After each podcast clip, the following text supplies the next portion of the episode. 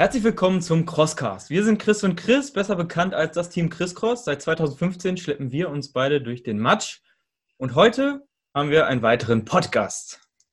Unser heutiger Podcast ist Weltmeister in der 24-Stunden-Hindernislauf-WM geworden, auch bekannt als Barfußläufer und der Waschbär. Hallo Fat Raccoon alias Fabian. Hi, hallo zusammen. Stell dich doch mal bitte näher vor für unsere Zuhörer. Wer bist du, was machst du? Ja, wer bin ich? Was mache ich? Ich bin also 30 Jahre alt. Ich bin eigentlich an der Universität Frankfurt als wissenschaftlicher Mitarbeiter angestellt, schreibe eine Doktorarbeit in Ethnologie und habe dann so während meiner Studienzeit angefangen, ähm, Ausgleich für das viele Sitzen zu suchen, habe äh, angefangen zu laufen, habe dann immer mal irgendwie diese verrückte Idee gehabt, so einen Matschlauf zu machen. habe ich mir das äh, am 17.05.2014 zum Geburtstag geschenkt mit meiner Schwester, meinem besten Kumpel und noch zwei, drei anderen Freunden. Sind wir nach Holland gefahren zum Mud Masters in Wese, beziehungsweise ähm, ist ja sogar noch in Deutschland. Aber wir haben dann auf dem holländischen Campingplatz übernachtet, weil der nächsten Tag Wettkampf und dann wollte man ausgeschlafen sein. Es war ein Biker-Campingplatz, die Holländer haben da hart gefeiert, war lustig. Viel geschlafen haben wir nicht, super nervös, erster Matschlauf, mega geil und beschlossen, das öfter zu machen ähm, ja, im, im, Laufe dieser ganzen Läuferkarriere dann irgendwie angefangen, auch mich äh, mit Trainerscheinen weiterzubilden und immer mal wieder auch Probleme gehabt beim Laufen, irgendwie Schmerzen im Knie oder sonstige Geschichten, Physiotherapie. Die meisten Läufer kennen das. Dann äh, mich gefragt, wie kann das eigentlich sein, so, dass ich ein Mensch bin und wir als Menschen irgendwie evolutionär Ausdauerläufer sind und ich das trotzdem nicht auf die Kette kriege, ohne Schmerzen. Und weitergelesen, gemacht, getan und irgendwie dann angefangen, über das Barfußlaufen nachzuforschen, rumexperimentiert und habe dann nochmal meinen Laufstil umgestellt. Bin zum Natural Runner geworden, war auch am Anfang noch skeptisch, ob das funktioniert und habe dann in Sydney mal getestet, wie weit man das treiben kann mit dem Spiel. ja, Natural Runner, äh, was heißt das? Das heißt, ich versuche so natürlich wie möglich zu laufen. Ähm, das bedeutet, wenn möglich, barfuß tatsächlich, damit der Fuß arbeiten kann so wie er von der Evolution irgendwann mal vorgesehen war. Ich mache mir da auch Gedanken drum, wie ist eigentlich so ein Fuß aufgebaut, wie funktioniert so ein Fuß in, in der Bewegung und äh, was braucht es für Bewegungen damit oder was braucht es auch für eine Bewegungsfreiheit für den Fuß, damit er das tun kann, was er am besten tut, nämlich laufen. Und äh, wo ist der Unterschied zwischen Laufen und Gehen? Wie bewegt sich ein Mensch beim Laufen und äh, wie macht er das am effizientesten, sodass er möglichst entspannt äh, ja, schmerzfrei im besten. Also im Idealfalle laufen wir ohne Schmerzen eigentlich, ja. Und äh, dass das äh, auch irgendwie ökonomisch effizient ist, dass wir das ausdauernd und lange machen können. So. Genau, Thema Barfußlaufen, da hört man ja immer wieder von allen möglichen Seiten, das ist doch total schlecht für deinen Fuß, du hast doch gar keinen Schaumstoff drumherum, was dich polstert. Wie sieht das aus? Kann man einfach so Schuhe ausziehen, loslaufen, ist gesünder oder? Der Fuß ist doch gerade, keine Sprenger. Ja, ja also ähm, ist schwierig. Das Ding ist einfach, dass wir äh, im Prinzip mit Schuhen aufwachsen. Also ich sehe das jetzt immer wieder, dass viele Kinder schon bevor sie irgendwie das erste Mal den Fuß belasten ha belastet haben oder belasten können, Schuhe, Socken tragen, weil die Mamas Angst haben, dass da kalte Füße entstehen und dass die dann frieren, die Kinderchen. Und ähm, dass eigentlich so die Muskulatur des Fußes sich nicht wirklich ausprägen kann. Das ist immer so dieser Standardspruch, use it or lose it wenn du es nicht benutzt, unser Körper ist äh, oder unser Hirn ist ein unfassbar guter Ökonom. Alles, was nicht an äh, Muskulatur gebraucht wird, rationalisiert das Hirn weg. Und dementsprechend ähm, sind die Füße der meisten Menschen tatsächlich muskulär so unterentwickelt oder auch einfach verformt.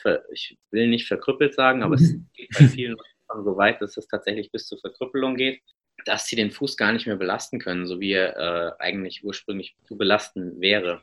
Und dass so diese stabile V-Form, die eigentlich der Fuß eines barfußlaufenden Menschen hat, gar nicht mehr existiert bei den meisten. Und auch, ähm, ich habe dann halt weil es mich ja selber interessiert hat, nachgeforscht, so wie ist denn das, wie funktioniert so ein Fuß eigentlich und warum, wenn das mit dem Barfußlaufen so eine einfache Lösung ist, warum macht es dann keiner, warum sagt es dir auch keiner, ne? also warum kriegst du beim Orthopäden irgendwie Einlagen? Und äh, warum ist das die Lösung für die meisten Ärzte? Und äh, Warum gehst du dann ins Sanitätshaus und die vermessen deine Füße und passen irgendwas an und bauen dir dann irgendwas um die Füße rum? Ich würde mir ja fürs Krafttraining auch nicht, wenn ich Bizeps-Curls machen will, irgendwie noch einen Seilzug machen, der meinen Bizeps unterstützt.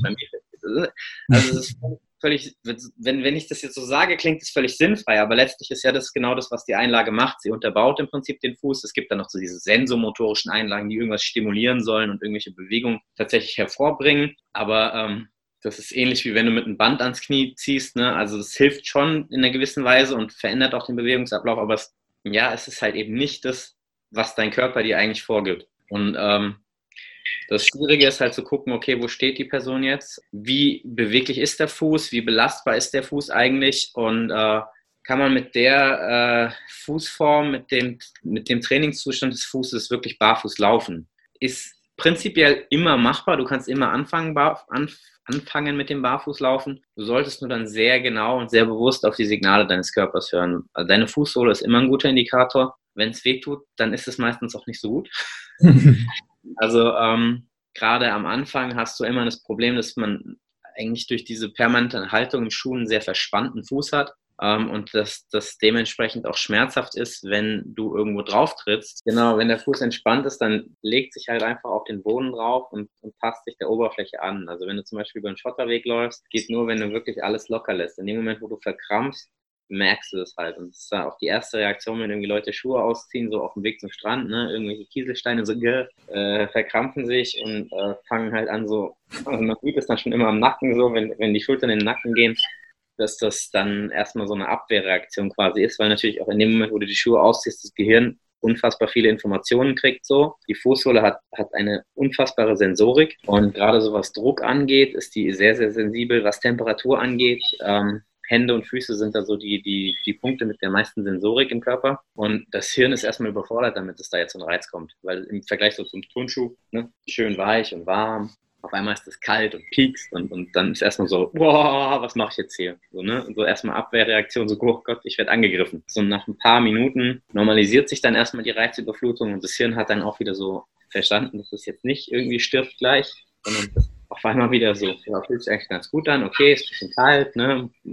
vielleicht ein bisschen mehr Durchblutung in die Füße so und dann fängt der Körper sich an wieder zu regeln. Und ähm, das kann fünf Minuten dauern, kann aber auch 30 Minuten dauern. Das ist so je nach äh, Hirn und Benutzer ist das unterschiedlich. Man sollte darauf darauf hören, was der Körper sagt. Das rät zu jedem, der damit anfangen möchte. Ja, absolut. Da, da gibt es keine Faustregel, da gibt es einfach nur, hör auf dich selbst. Ich hatte da schon mit, mit anderen Trainern super interessante Diskussionen drüber. Und zwar, die Frage ist halt, ne, was hast du deinem Körper bisher schon an Training zugemutet? Und wenn ich von Training spreche, spreche ich immer von allem.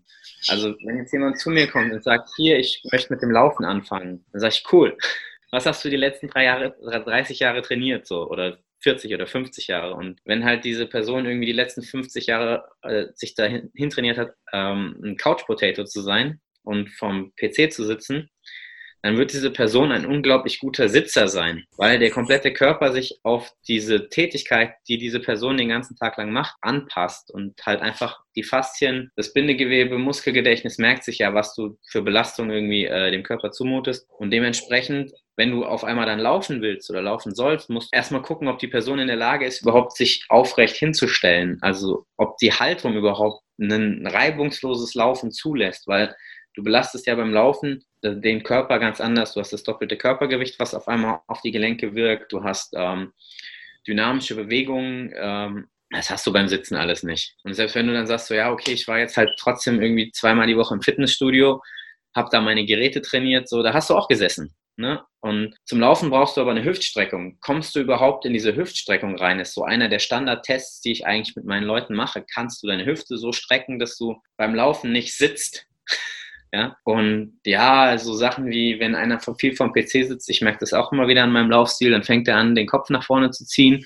So, die Schultern gehen hier vorne zum, zum, zum, äh, zum Keyboard und dann ist halt die Frage, ne, wenn du die Schultern nach vorne gezogen hast, Kopf nach vorne gezogen hast, versuch mal einzuatmen das geht, geht schwierig, ja, ähm, weil einfach der Brustkorb natürlich nicht die Weite kriegt, nicht den Raum kriegt, den er braucht. Und allein mit solchen Geschichten, so wenn du auf Atmung arbeitest, da kannst du schon, ich würde behaupten, mit Atmung holst du noch mal eine Minute auf einen Kilometer raus. So, wenn du den, die Muskulatur mit mehr Sauerstoff versorgen kannst, mit derselben Anzahl an Atemzügen, die du machst, so, ja, äh, auf einmal hast du irgendwie einen Turbolader in, in den Motor rein. Und ja, das sind so diese ganzen Geschichten. Und was halt einfach glaube ich, so ein Hauptproblem ist bei der ganzen Geschichte, ist, dass wir eigentlich Sport selten machen, weil wir uns bewegen wollen, sondern Sport ist immer so, ja, ich muss irgendein Ziel erreichen. Ne? Gerade auch so bei uns im Bereich. Du hast halt die nächste Challenge und dann hast du die Challenge und dann muss das und, und dann will ich, ich meine, ihr habt da auch ein paar geile Sachen hinten, hinter euch hängen, ne? Iron Viking, World Toughest Mother, äh, 50 Meilen Marke und als nächstes sagst du dann, okay, jetzt kommt die 75 Meilen Marke und dann muss die 100 Meilen Marke fallen, so. Oder, ich meine, das sind ja schon extreme Ziele, fangen wir jetzt an mit wir haben einen, äh, einen Läufer, der jetzt anfangen will mit Laufen. Warum fängt er an mit Laufen? Weil er irgendwo gelesen hat, dass er dadurch Gewicht reduzieren kann. So vielleicht ein bisschen übergewichtig oder möchte die Sommerfigur wieder haben. Und dann hat er noch irgendwo gelesen, dass er mindestens 30 Minuten laufen muss, um irgendwie Fett zu verbrennen, weil erst ab 30 Minuten fängt der Fettstoffwechsel überhaupt an. Ne? Das ist so ein, so, ein, so ein, habt ihr bestimmt auch schon mal gehört. Ja. Du musst mindestens, und vorher verbrennst du nur Kohlenhydrate, so davon nimmst du auch nicht ab. Ich mir so denke, dann geht diese Person also raus und läuft 15 Minuten.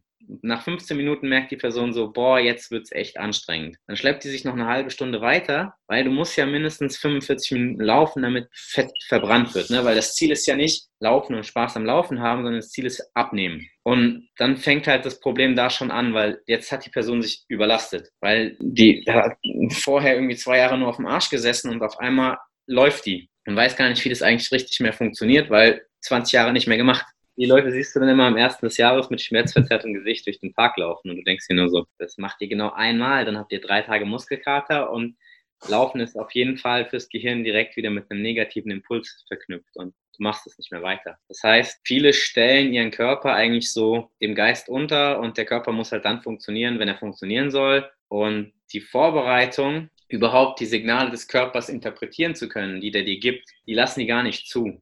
Und de, den Weg, den der Körper eigentlich brauchen müsste, um sich dahin zu entwickeln, dass sie diese Leistung, die sie machen wollen, nämlich eine halbe Stunde laufen oder eine Dreiviertelstunde laufen oder 100 Kilometer laufen, diese Entwicklung lassen die gar nicht zu. Und das ist sowas, was ich jedem Laufanfänger raten würde, ist erstens, äh, fang langsam an. Wenn es keinen Spaß mehr macht, dann ist es meistens auch nicht mehr cool. Und wenn es weh tut, dann sollte man aufhören.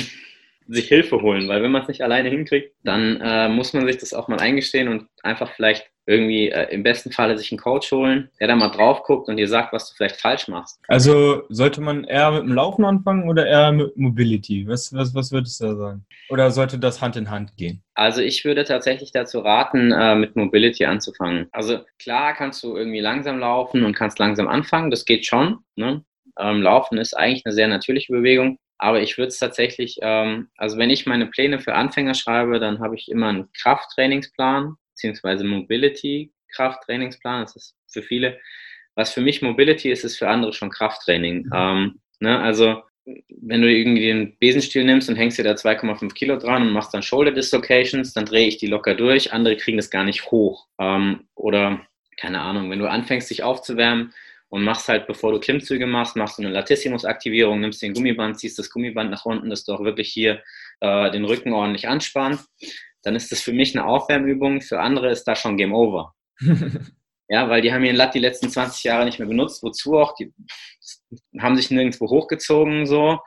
Äh, selbst von der Schreibtischplatte kannst du dich ja hochdrücken. Ne? Also wer kann schon noch einen Klimmzug so, wenn er es nicht trainiert? Und da ist dann halt schon so ein Gummizug, ist dann schon ein, ein Krafttraining, was ja auch okay ist. Aber das ist, geht so ein bisschen, also ich, ich tue mir das schwer zu sagen, muss jetzt erstmal Krafttraining machen, sondern so Mobility-Training ist halt einfach da immer sinnvoll, dass du deine Gelenke wirklich im vollen Gelenksumfang kontrollieren kannst. Und wenn du das kannst, hilft es dir bei egal was du machst. So. Klar ist es nicht so schlimm, wenn du zum Laufen jetzt nicht die volle Schulterbeweglichkeit hast, weil du brauchst nun mal nicht die volle Schulterbeweglichkeit zum Laufen. Also zumindest nicht, wenn du kein Sprinter bist und wirklich am, am Vollspeed läufst und wirklich versuchst auch mit den Schultern noch das Maximale an Geschwindigkeit rauszuholen aus deinem Körper. Wenn du einfach nur locker im Park joggen gehen willst, brauchst du auch nicht deine volle Hüftmobilität. Ja, da reichen irgendwie 30 Prozent, sage ich jetzt mal aus, ne, weil du machst ja keine kompletten, vollumfänglichen Schritte. Aber wenn du irgendwann mal schneller werden willst, würde ich das halt parallel miteinander aufbauen. Ähm, da muss man immer gucken, was individuell eigentlich so die beste Lösung ist. Weil, wie gesagt, es hängt halt sehr stark auf, wer da zu mir kommt. Ne? ist was komplett anderes, wenn ich jetzt jemanden habe, der irgendwie die ersten 20 Jahre seines Lebens in irgendeinem Verein gewesen ist und Sport gemacht hat und vielleicht sogar mal Leistungssport gemacht hat, dann wegen der Schule, wegen der Arbeit, wegen irgendwas, Studium aufgehört hat, weggezogen ist, ne, um zehn Jahre es mal nicht gemacht hat. Kumpel von mir ist Hockeytorwart gewesen, mit dem habe ich jetzt mal ein paar Trainings wieder gemacht. Ne, der hat die letzten zehn Jahre auch keinen Sport gemacht, rauchen, aber der konnte mal einen Spagat ja, und konnte dann in den Spagat springen. Der hat eine ganz andere Körperkontrolle und bei dem kommt es viel schneller wieder, ja, wie gesagt, das ist halt ein Riesenunterschied, so wer da als Person kommt. Aber prinzipiell, Mobility ist immer das Erste. Weil wenn du deine Gelenke nicht benutzen kannst, macht auch Laufen keinen Spaß auf Dauer. Es tut dann halt irgendwo weh. Ne? Sprunggelenksmobilität, Knie, Hüft, Hüftmobilität ist so wichtig. Ist auch mein Daily Struggle. Wenn ich halt irgendwie vom PC sitze und vom PC arbeite und dann direkt Vollgas gehen will, es merkt ja jeder, du musst dich erstmal ein bisschen warm laufen, musst erstmal irgendwie so, das kennt kennt jeder, wenn er irgendwie vom, weiß ich nicht, von der Arbeit kommt und den ganzen Tag rumgesessen hat, dass man sich dann erstmal so ein bisschen steif fühlt und dass man erstmal irgendwie wieder die Gelenke alle so ein bisschen durchbewegen muss, ne? Ja, auf jeden Fall. Also äh, Aufwärmen, wie sieht das bei dir so aus, wenn du davon redest? Was machst du zum Aufwärmen jetzt fürs Laufen gehen? Direkt erstmal Lattaktivierung oder fängst du mit den Füßen an? Ja, genau. Uh, das hängt sehr stark davon ab, was ich mache. Wenn ich einfach nur laufen gehe, ähm, gehe ich erstmal aus der Haustür. Also die ersten 100, 200 Meter gehe ich. Ne? Und dann fange ich langsam an, äh, die Geschwindigkeit zu steigern. Was immer gut ist, ist einfach mal ein bisschen anfersen, so dieses klassische Lauf-ABC. Ich mache jetzt meistens das Anfersen nicht so, wie man das aus dem Fußball kennt, sondern dass ich irgendwie so die, die Fersen nach hinten werfe und mir in den Arsch trete, sondern dass ich das halt so mache, dass die Ferse unter dem Körperschwerpunkt bleibt, das Knie ein bisschen nach vorne geht, dass halt wirklich das, das Hüftgelenk ein bisschen endgradig bewegt wird. Vielleicht steigere ich auch erstmal. Ne?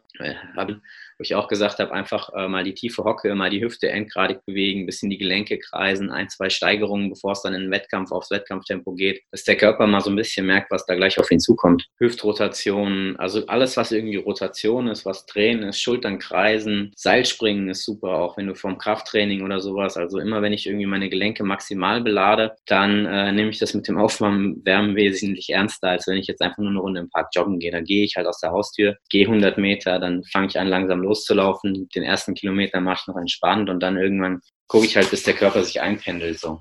Mhm. Vielleicht, wenn ich merke, irgendwie irgendwas zwickt, irgendwas zieht, bleibe ich auch mal stehen und äh, ich weiß zwar, dass dann mein Strava-Track versaut ist, aber ähm, ich äh, mache dann mal kurz irgendwie, dass ich mich mal hinstelle und irgendwie die Hüfte einmal kurz strecke und irgendwie ein Bein mal dehne oder sowas, ne? Und irgendwie mal die Außenrotation, irgendwas, was halt gerade so mein Körper mir sagt, was, was sich gut anfühlt. Und wenn du dann losgelaufen bist, auf was für einem Untergrund läufst du dann am liebsten? Ähm, am liebsten ist so ein schöner, weicher Waldboden, Erde, ist traumhaft. Ne? Wenn es noch so ein bisschen feucht ist, ist ein absolut geiles Gefühl. Aber ich habe jetzt hier im Moment bei mir um, um die Ecke halt einen Park, der hat so ein bisschen Schotterwege, die sind mal ein bisschen mehr, mal ein bisschen weniger an, angenehm. So kleiner, feiner Schotter, das geht ganz gut eigentlich. Was hältst du von Asphalt für Barfußlaufen? Macht kein, also ich finde, ähm, ich rate meinen Leuten immer lieber auf einem glatten Asphalt anzufangen. Also es gibt auch so ne, diese alten Asphalten, die so ein bisschen mit Schotter drin sind, die, die rau sind. Das ist nicht so geil. Berlin.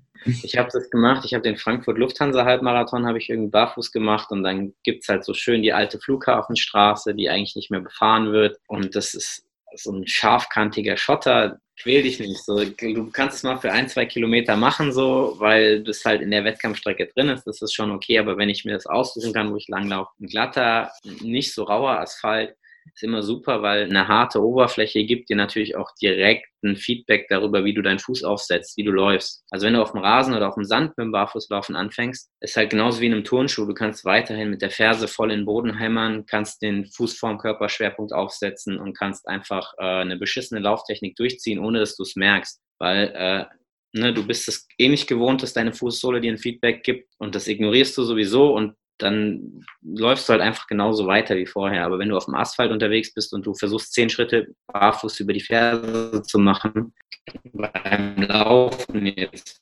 beim Gehen ist das was anderes, da rollst du über die Ferse ab, aber wenn, wenn du dieses Walking betreibst und halt so riesen Schritte machst, ne, und dann noch schön mit den Stöcken mit, damit das auch Sport ist, dann machst du eigentlich einen Schritt, der viel zu groß ist für deinen Hüftwinkel und dementsprechend spitz ist auch der Fersenaufsatz. Wenn du das barfuß machst, tut es einfach weh. Ja, und ähm, so dieses Gefühl dafür, was halt weh tut, ist auch meistens nicht gut.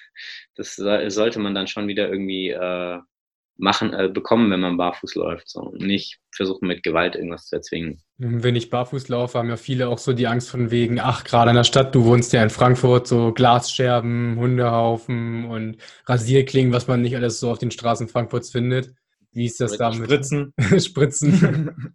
Das auch, bin ich schon ein paar Mal gefragt. Bist du nicht schon mal in eine Spritze getreten? Sag ich, also ins, wenn ich jetzt ins Badenhausviertel gehe oder so, dann nehme ich mir auch mal ein paar Schuhe mit, weil da liegt schon viel Scheiße rum. Äh, Scheiße bin ich jetzt tatsächlich, glaube ich, noch nie reingetreten. Äh, Glasscherben ist mir schon ein paar Mal passiert, dass ich einfach da reingedappt bin. Ähm, da passiert in der Regel nichts, erstaunlicherweise. Also ich war am Anfang auch so, boah, wenn ich Glasscherben trete, um Gottes Willen.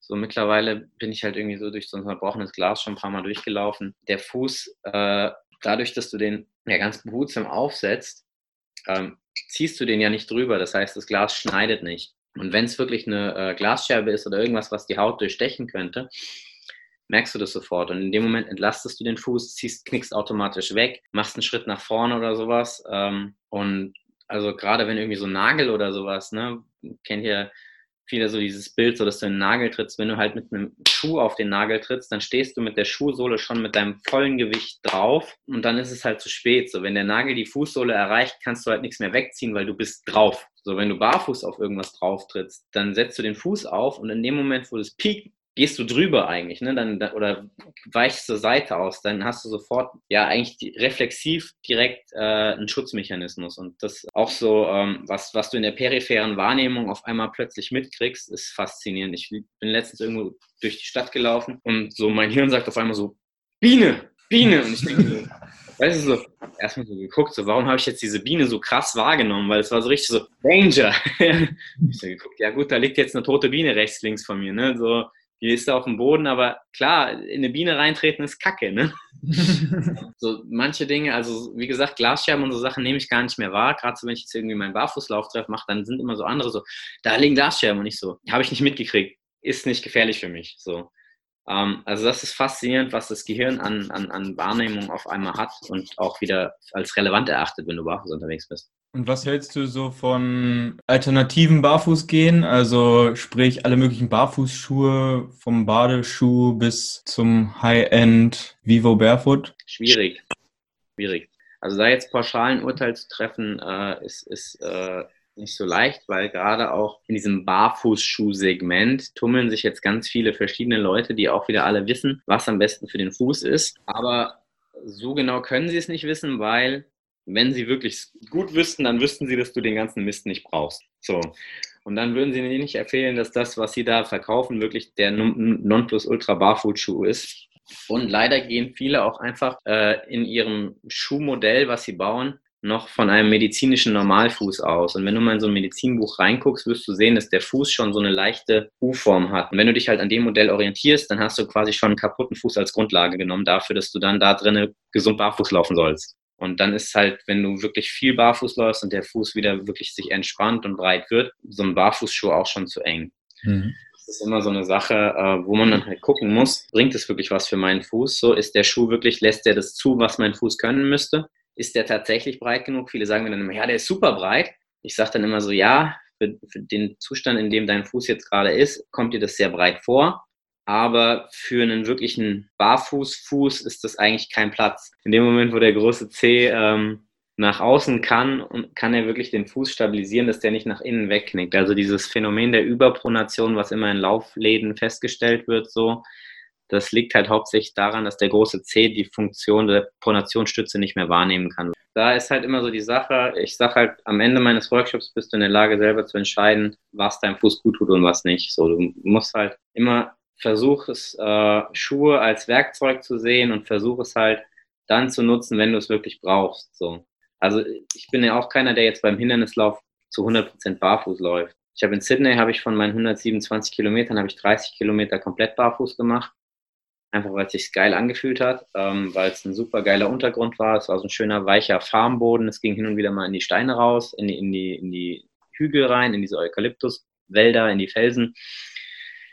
Ähm, und solange ich gesehen habe, wo ich hintrete, im, im Hellen war das alles super cool. So klar musst du halt einfach bei manchen Hindernissen vorsichtiger sein. Also wenn du jetzt eine Wand anspringst aus dem Schlamm heraus, ist einfach die Verletzungsgefahr viel höher, wenn du es barfuß machst, als wenn du noch ein Gummipad unter den Zehen hast, was Haftung an der Wand hat. Ne? Und dadurch habe ich mich dann entschieden, halt, als es dann dunkler wurde, dass ich auf jeden Fall die Schuhe wieder anziehe, weil ich gemerkt habe, ist gut für meinen Fuß. Ja, also da habe ich, trage ich weniger Schaden von, als wenn ich ohne Schuhe laufen würde. Und so musst du dann halt auch einfach vernünftig genug sein, zu sagen, yo, manchmal brauche ich einfach Schuhe. Und dann nehme ich halt, wenn ich jetzt weiß, ich arbeite irgendwo in der Bank und ich muss halt irgendwie jeden Tag Anzug tragen, dann nehme ich halt von Vivo Barefoot ein paar schwarze Lederschuhe, die vorne schön breit sind. Das sieht zwar immer noch irgendwie ein bisschen komisch aus, aber zumindest erfülle ich die sozialen Konventionen damit und bringe meinen Fuß nicht komplett um.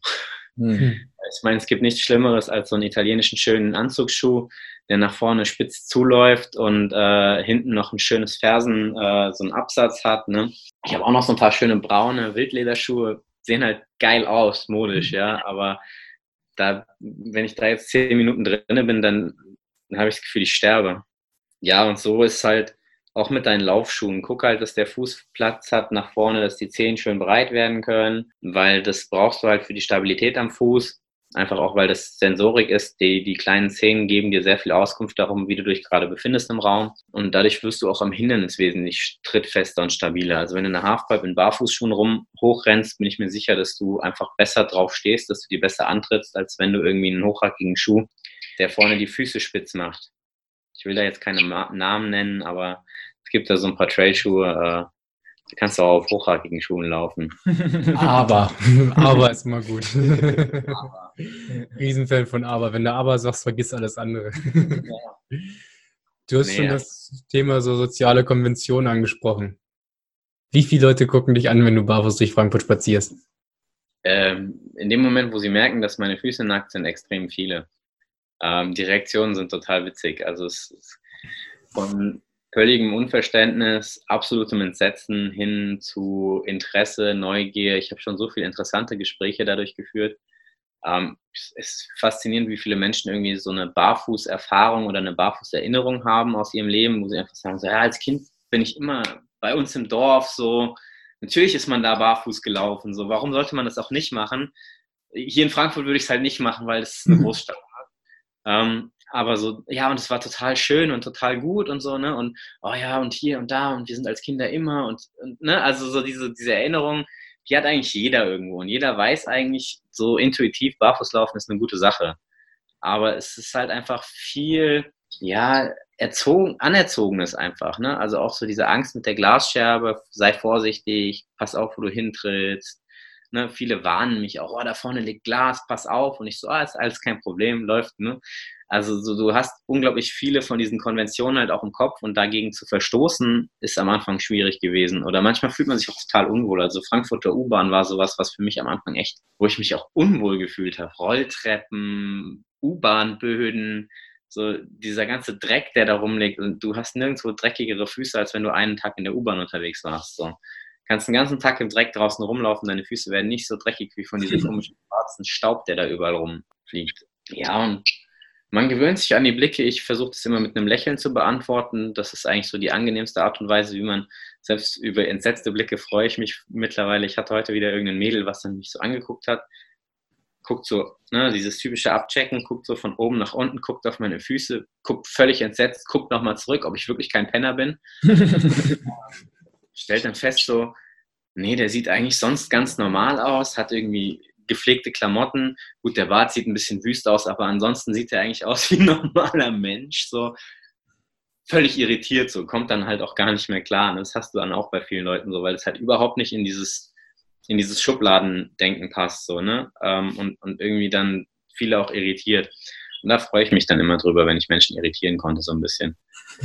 Ähm, ja, und, und für dich selbst lernst du einfach unfassbar viele Konventionen zu hinterfragen ähm, gerade so was Körper angeht, ähm, was Dinge angeht, die du über deinen Körper gelernt hast, die eigentlich nicht möglich sind oder äh, was dir irgendwelche Ärzte gesagt haben, was äh, Hohlfuß, Senk, Spreizfuß, du kannst nicht mehr laufen, deine Füße sind nicht zum Laufen gemacht, äh, mit den Knien solltest du das besser nicht machen und weil, alle so Geschichten, was ich irgendwie von meinen Klienten auch gehört habe, wo ich mir so dachte, ja, und dann haben sie angefangen, barfuß das Ganze zu machen und auf einmal laufen sie Ultramarathons. So, what the fuck? Der Orthopäde hat doch gesagt, du kannst nicht mehr laufen. So. Und das klappt nicht für jeden natürlich, aber äh, bei erstaunlich vielen Menschen klappt das tatsächlich. So, dass halt irgendwie, wenn du den Fuß halt wieder so benutzt, wie er benutzt werden sollte, wie die Mutter Natur ihn vorgesehen hat, dann äh, funktioniert es erstaunlich reibungslos tatsächlich. Reibungslos ist das richtige Wort. Da gibt es ja noch mal zwei schöne Sachen, die du wahrscheinlich immer hörst. Entweder, boah, du kriegst doch bestimmt voll viele Blasen oder boah, du hast bestimmt richtig dicke Hornhaut. Ja, ähm, Hornhaut habe ich tatsächlich äh, sehr viel weniger, als man das annehmen würde. Das Faszinierende ist, deine Fußsohle wird eigentlich eher weich und äh, lagert zusätzliche Fettpolster ein. Und diese klassische Hornhaut, die man kennt, ähm, die hast du eher durch Fehlbelastungen. Ähm, dazu habe ich mal einen Artikel auch auf der Barefoot Academy Seite geschrieben, wo ich das noch ein bisschen äh, genauer erläutere. Weil es einfach tatsächlich dadurch, dass du den Fuß eben, dass der nicht mehr so breit wird, dass die Druckverteilung nicht mehr optimal ist, hast du klassischerweise äh, Hornspielen vorne am großen C unten rechts, also äh, nicht unten rechts, sondern an der Außenkante des großen Cs. Ne? äh, und äh, an, der, an der Innenkante der Ferse haben viele Leute oder hinten an der Ferse, ähm, am, an der Außenseite beim kleinen C und äh, einige auch eben genau äh, zwischen den Meta Metatarsalen, also den Mittelfußknochen 3 und 4, wo genau da, wo halt der meiste Druck dann in die Mitte gebracht wird des Fußes, da ist dann auch meistens irgendwie so eine Hornspieleverhärtung. Da haben oftmals dann da treten klassischerweise die Überlastungsbrüche auf, weil einfach dadurch, dass der Fuß im Schuh nicht auseinander kann und ne, ich vergleiche das immer mit so einem Tennisball, den man gegen eine Wand wirft. Wenn der, wenn der voll gegen die Wand prallt, wird er ja einmal komplett breit und dann nimmt er seine ursprüngliche Form wieder an und springt zurück. Ähnlich kannst du das mit dem Fuß dir vorstellen. Und wenn du halt den Tennisball in der Röhre gegen die Wand schießt, dann kriegt er ein Loch in der Mitte. Das obwohl er aus Gummi ist, weil er sich eben nicht mehr ausdehnen kann und ähnlich funktioniert es dann auch mit dem Fuß der Überdruck kommt in die Mitte und dann brechen da eben Knochen, wenn du es übertreibst.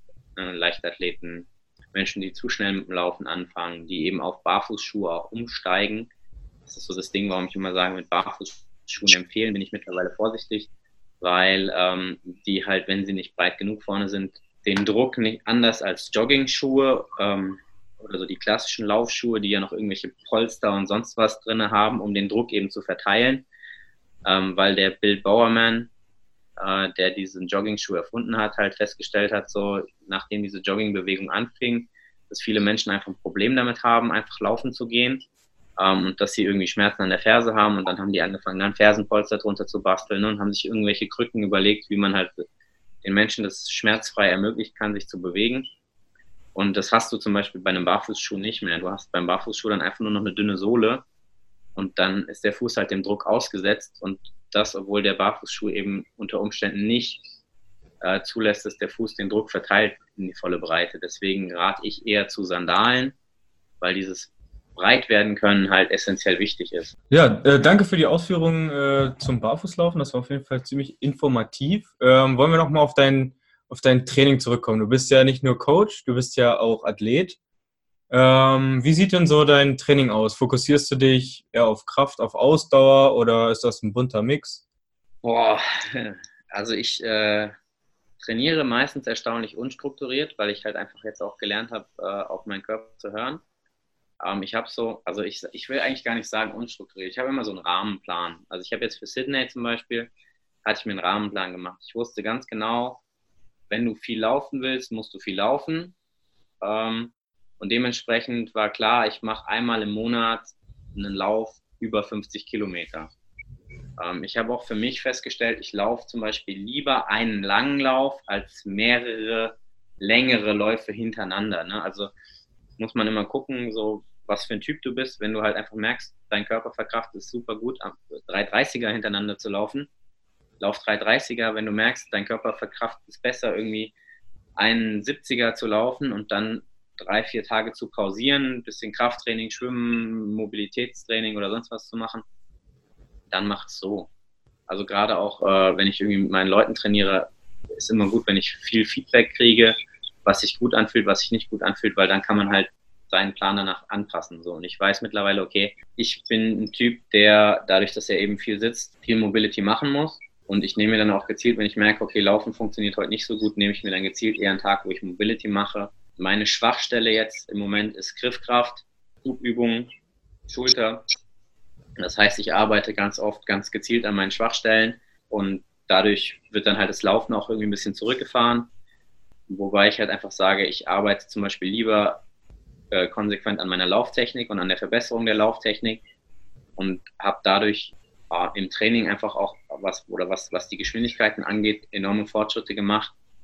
Und im Vergleich zu anderen, die viel mehr laufen als ich, bin ich trotzdem wesentlich besser geworden als die in, der, in derselben Zeit. So. Ähm, aber wenn du schnell laufen willst, musst du schnell laufen und wenn du lang laufen willst, musst du lang laufen. Also du musst halt immer gucken, was ist dein Ziel und danach orientierst du dein Training. Im Moment mache ich viel Hangeln, viel Bouldern, viel Klettern, weil ich einfach äh, jetzt als nächstes Ziel mir gesetzt habe, äh, bei der EM in Polen durchzukommen. ich will mein Wristband nach Hause bringen und ich weiß, das wird für mich eine wesentlich härtere Nummer als in Sydney 127 Kilo zu, Kilometer zu laufen. So. Weil mir fehlt schon immer leichter, lange zu laufen und langsam zu laufen und gemütlich zu laufen, als wirklich an der Schmerz- und Kotzgrenze voll durchzuballern. Und äh, deswegen habe ich jetzt gesagt, okay, nächstes Ziel ist EM in Polen. Hangeln, hangeln, hangeln. Hangeln, laufen, hangeln, laufen, hangeln, laufen und Carry lange. Ähm, und da halt einfach versuchen, so aus meinem Körper das Beste rauszuholen, was im Moment zu meinem momentanen Trainingszustand möglich ist. Ja, wie stehst du so zum Thema Laufbandlaufen? Wenn jetzt viele Leute mal so rausgucken, boah, nee, regnet, könnte regnen, da hinten habe ich so ein Wölkchen gesehen auf dem Rückweg auf der Autobahn, 20 Kilometer vom Wohnort. Ja, schwierig. Also gibt es auch wieder keine pauschale Antwort. Wenn du Tempointervalle machen willst, ist natürlich ein Laufband schön, weil du kannst es sehr klinisch damit arbeiten.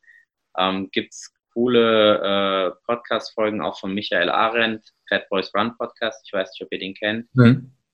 Ken, kennen viele so, der setzt sich ja mit, mit diesen ganzen Lauftrainings und sonst was auseinander und der macht mittlerweile einen Großteil seiner Einheiten auf dem Laufband, weil er sagt, da kann er einfach sich den Zugspitz Ultra einprogrammieren so und dann läuft er den Zugspitz Ultra auf seinem Laufband nach. So. Was halt fehlt, ist äh, der Geruch von Gras, der Geruch von Regen, Sonne, Licht, alles das, was irgendwie zum Laufen dazugehört und was das Laufen so besonders und schön macht.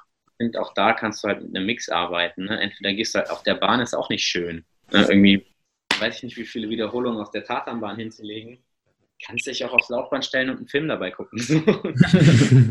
also da würde ich jetzt nicht sagen, ich sage, natürliches Laufen ist irgendwie immer besser und macht mehr Spaß, aber wenn es für dein Training gut ist, dann nutzt das Laufband orientiere dich an deinen Zielen, orientiere dich an dem, was für dich halt einfach praktikabel ist. Wenn du merkst, so, okay, ich stelle mir ein Laufband zu Hause hin, dann kann ich morgens meine Stunde laufen und verschwinde unter die Dusche und gehe zur Arbeit.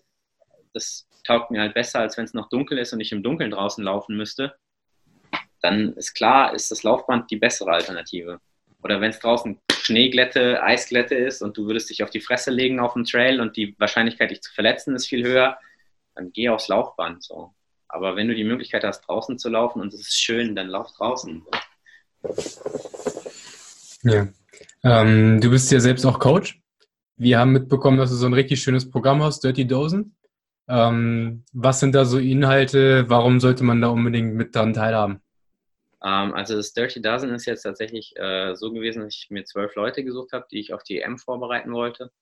Ähm, ich habe mir ganz gezielt angeguckt, welche Hindernisse waren bei der letzten EM und WM dabei ähm, und wie trainiere ich in 16 Wochen meine Athleten ähm, bestmöglich auf diese Belastung hin. Und was ich äh, jetzt für mich so, also das Programm habe ich jetzt ein bisschen periodisiert auch, dass man eben erstmal anfängt, die Muskulatur äh, eine Basis dafür zu legen, ein bisschen Maximalkrafttraining zu machen, vielleicht auch mal ein paar Klimmzüge mit Gewicht, ein paar Dips mit Gewicht, um da wirklich die Muskulatur zu stärken und dann hinterher das Ganze in spezifische äh, Kraft zu verwandeln und äh, immer spezifischer hin auf die Anforderungen des Wettkampfes zu trainieren. Und ich glaube, das ist das, was meine Programme auch ausmacht, dass ich mir halt sehr genau überlege, was muss ich können im Wettkampf, wie kann ich mir den Wettkampf in, ins Labor bringen, sozusagen. Ne? Also ich nehme den Wettkampf, gucke ihn mir an und dann gucke ich, wie zerlege ich den so, dass ich mich da bestmöglich darauf vorbereiten kann. Und da habe ich dann auch eine App, über die ich ein Feedback von meinen Athleten kriege. Ich kommuniziere da mit denen sehr häufig. Ähm, das ist natürlich auch eine Typenfrage. Und gucke, dass das wirklich dann äh, eine sehr äh, akkurate Betreuung und eine bestmögliche Anpassung auf die Trainingszustände gibt. Und ähm, guck halt auch vorher mit einer Videoanalyse, wie laufen die Leute, baue da gezielt Mobility auch ins Training mit ein, dass die Lauftechnik besser wird. Okay, also es läuft alles über die App.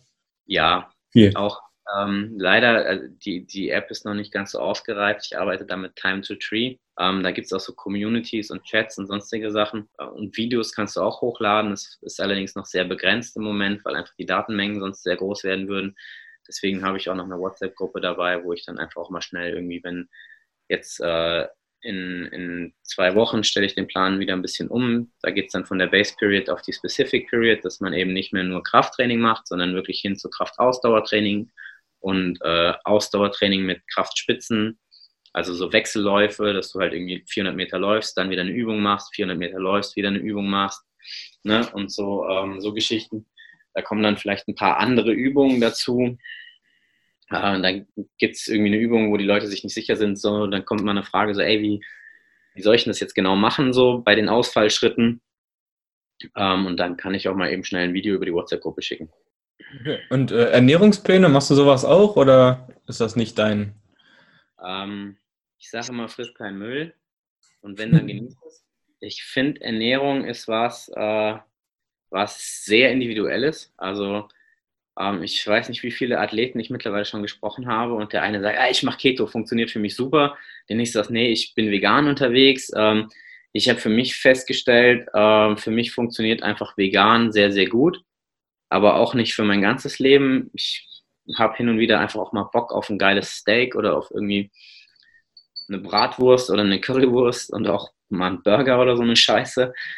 Und äh, ich merke aber auch einfach äh, für mich jetzt, je mehr ich mich mit Ernährung auseinandersetze selber, dass ich das selber feststellen musste, dass zum Beispiel Weizenprodukte für mich nicht so gut sind. Äh, Milchprodukte funktionieren bei mir gar nicht. Also wenn andere jetzt irgendwie drauf schwören, Proteinshakes sich reinzufahren, da würde ich meinen Körper mit gegen die Wand fahren. So.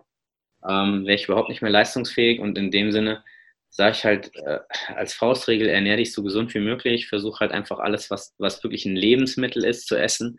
Ne? Wenn eine Packung drum ist dann, und da mehr als ein Zutaten auf der Liste steht und die Zutaten nicht gerade Öl oder Salz sind, dann äh, lass die Finger davon. Okay, und was hättest du so von Supplements? Wir haben ja jetzt, wir haben ja vorher schon ein bisschen geredet, da hat sie einen, einen Kaffee. Ist das so ja, das Einzige, was du so supplementierst? Kaffee ist mein letztes Laster, ja. jetzt auch ein bisschen mein Hobby geworden, so. Ich sau viel zu viel Kaffee. Im Wettkampf äh, nehme ich auch mal ein Gel. Ne? Oder ich habe jetzt in Sydney habe ich mit einem äh, Präparat gearbeitet, was du dir ins Wasser tust, einfach, dass ich, ich Tailwind genommen.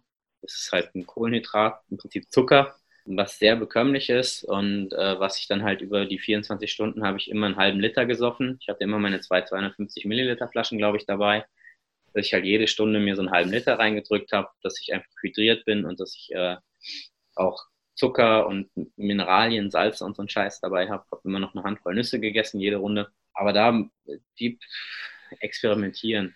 Also ich kann dir jetzt auch einen Plan aufschreiben und kann anfangen, dir die Kalorien auszurechnen es funktioniert für manche, aber ich mache es nicht gerne. Mhm. Ähm, weil ich halt einfach sage, äh, in dem Moment, wo du halt weitestgehend auf Zucker verzichtest, tatsächlich in deiner alltäglichen Ernährung, kriegst du auch äh, innerhalb von kürzester Zeit, wenn du eine Woche lang den Zucker weglässt, kriegst du ein Gefühl dafür, wann du satt bist und wann nicht. Wann, wann du Essen brauchst und wann nicht. Und wenn mir jetzt einer sagt, isst nicht um die Uhrzeit und isst nicht dann und isst nur in einem Vier-Stunden-Zeitfenster, das kann für manche Leute super gut funktionieren. Andere Leute futtern den ganzen Tag über und immer irgendwie Kleinigkeiten, Snacks und sonst was und für die funktioniert das. Ich glaube, da muss man wirklich schon die Personen sehr gut kennen, um zu wissen, was, mit, was bei der Ernährung funktioniert. Ich bin auch kein Ernährungsberater. Nö, ist ja in Ordnung. Aber man kann ja nicht alles können, ne? Aber du bist ja ein Mensch. ich, ich will halt auch, wenn ich irgendwie anderen Leuten dann erzähle, wie es geht, will ich halt auch wirklich sicher sein, dass, dass das, was ich mache, gut funktioniert. So. Bei, bei, bei Sport, bei Barfußlaufen kannst du das, das hast du ja schon unter Beweis gestellt. Dann kannst du natürlich auch dabei bleiben, brauchen wir, brauchen wir da keine weiteren Einschätzungen. Ähm, zu guter Letzt hast du vielleicht auch äh, ein Motto, irgendwas, was dich in deinem Leben vorantreibt oder wonach du strebst so? Lernen durch Schmerz, Motivation durch Entsetzen. Nein. Sehr geil. das ist immer so ein Spruch, den ich gerne bringe. Der klingt auf den ersten Blick irgendwie blöd, aber tatsächlich äh, Lernen durch Schmerz ist immer ganz gut, weil Schmerz ist ein super, super guter Indikator dafür, dass du irgendwas falsch machst. Und es gibt verschiedene Schmerzen. Es gibt den Schmerz der Ermüdung, wenn du merkst einfach, es wird schwer und das Beine werden schwer und das ist irgendwie eine Sache, die halt irgendwie anstrengend ist über die Dauer und es gibt Schmerzen, die dir sagen, dass du gerade deinem Körper irgendwas antust und das sind Schmerzen, aus denen du auf jeden Fall lernen solltest, dass du was ändern musst. Was auch cool ist, ist von Haruki Murakami. Äh, Schmerzen sind unvermeidlich, Leiden ist eine Option. ne, also, äh, den fand ich auch ganz gut. Das, äh, kann man auch drüber meditieren während so einem Marathon. da kann man sich sehr viele Gedanken machen in 24 Stunden, ne? worüber man so nachdenken kann. Ja, kann man einiges denken in 24 Stunden. Warum mache ich das eigentlich? Genau, wir werden da auch gleich noch ein bisschen weiter darüber quatschen. Wir sind jetzt gleich am Ende angekommen vom ersten Teil. Wir quatschen gleich noch ein bisschen über OCRA, über die 24-Stunden-WM in Sydney. Also wen interessiert, gerne dann nächstes Mal die Folge Teil 2 mit Fabian auch noch angucken. Als Abschied haben wir noch eine Frage an dich. Was rätst du jemandem, der mit OCR anfangen möchte? Ja, fang an. Ticket kaufen und go. ja, mach's erstmal. Du wirst dann schon schnell genug auf die Schnauze fallen und merken, wo du besser werden musst oder nicht. Aber ähm, anfangen. Was, was, sag, was, sagst du zu halben Lösungen? Also eine halbe Lösung. Was eine halbe Lösung? Ich laufe keinen ganzen, ich laufe einen halben. Ist das, ist das gut? Alles gut. Wenn du dir keinen ganzen zutraust, lauf erstmal einen halben so. Wichtig ist, dass wenn du es machst, dass du Spaß dabei hast, weil sonst kommst du nicht mehr wieder. Ne? Wenn deine Kumpels sich überreden wollen, den 18er zu machen und du weißt von vornherein, das fühlt sich nicht gut an, fang halt erstmal mit einem 6er an. So. Und dann als nächstes den 12er. Aber wichtig ist, man macht den ersten Schritt und dann auch noch den zweiten und äh, bleibt dann dran. Genau, unsere Meinung. Sehr gut. Ähm, dann einmal Vielen Dank fürs Zuhören oder fürs Zuschauen, wo auch immer du uns äh, konsumiert hast. Äh, wenn dir das gefallen hat, gib uns gerne fünf Sterne. Ansonsten sehen wir uns bei Instagram, Facebook oder im nächsten Schlammloch. Für Feedback und Themenvorschläge sind wir dankbar. Melde dich einfach bei uns, auch auf unserer Homepage. In diesem Sinne, sportliche Woche. Dein Team Chris Cross.